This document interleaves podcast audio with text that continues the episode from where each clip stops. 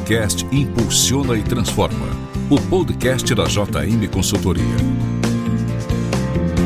Apresentado por Rafael Martins.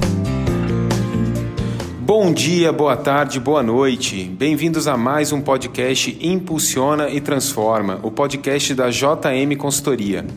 Hoje estamos aqui com Walter Facioli, diretor da W Facioli. A W Facioli é cliente da JM, referência no mercado em segurança do trabalho. Olá, Walter, tudo bem? Tudo bem, Rafael. O assunto que vamos conversar hoje com o Walter é o e-social e as normas de segurança do trabalho.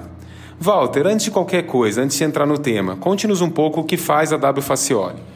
Rafael, a W Facioli é uma empresa de consultoria e assessoria na área de segurança do trabalho. Nós elaboramos toda a parte de laudos ambientais para as empresas, como os PPRAs, LTCATs, laudos de periculosidade, treinamentos na área de segurança, onde nós abrangemos todas as NRs, normas regulamentadoras né, do Ministério do Trabalho é, trabalho em altura, espaço confinado e outros serviços. Também a W Facioli ela tem um departamento que é de mão de obra é, alocada nas empresas, onde nós prestamos serviços de técnico de segurança, verificando todas as normas e cumprimentos dessas normas dentro das empresas.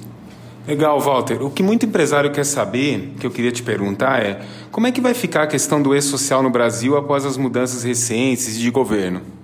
Rafael, é, muito tem se ouvido aí sobre o e-social, né? Que o governo ia acabar com o e-social, que ia fazer alterações, ia desburocratizar.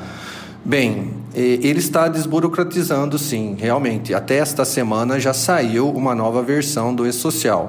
No entanto, o e-social é uma ferramenta que o governo tem e ele, claro, não vai abrir mão disto, onde ele vai conseguir captar todas as informações relacionadas à segurança, medicina do trabalho, exames e outros né, na área tributária, na área previdenciária, que vão auxiliar o governo a é, é, ter um, um controle e, e saber das informações e dos riscos que os trabalhadores estão expostos. Com isso, ele vai trabalhar com as empresas, né?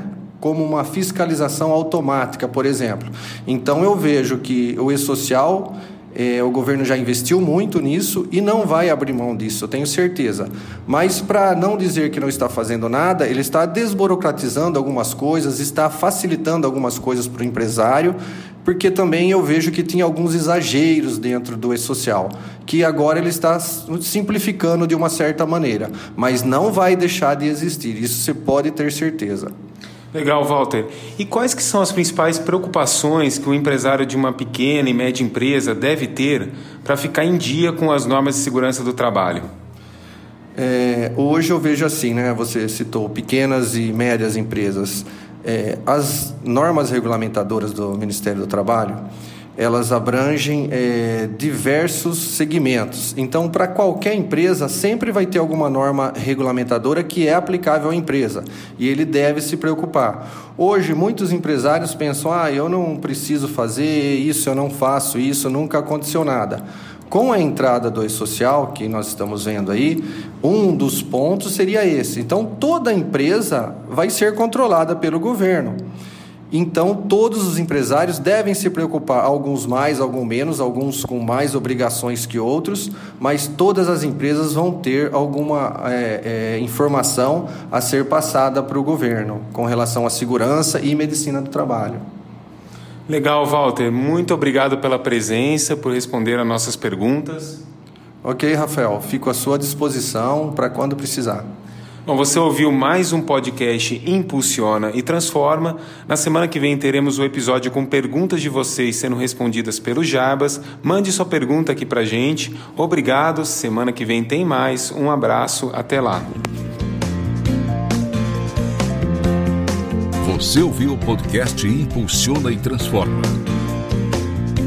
O podcast da JM Consultoria.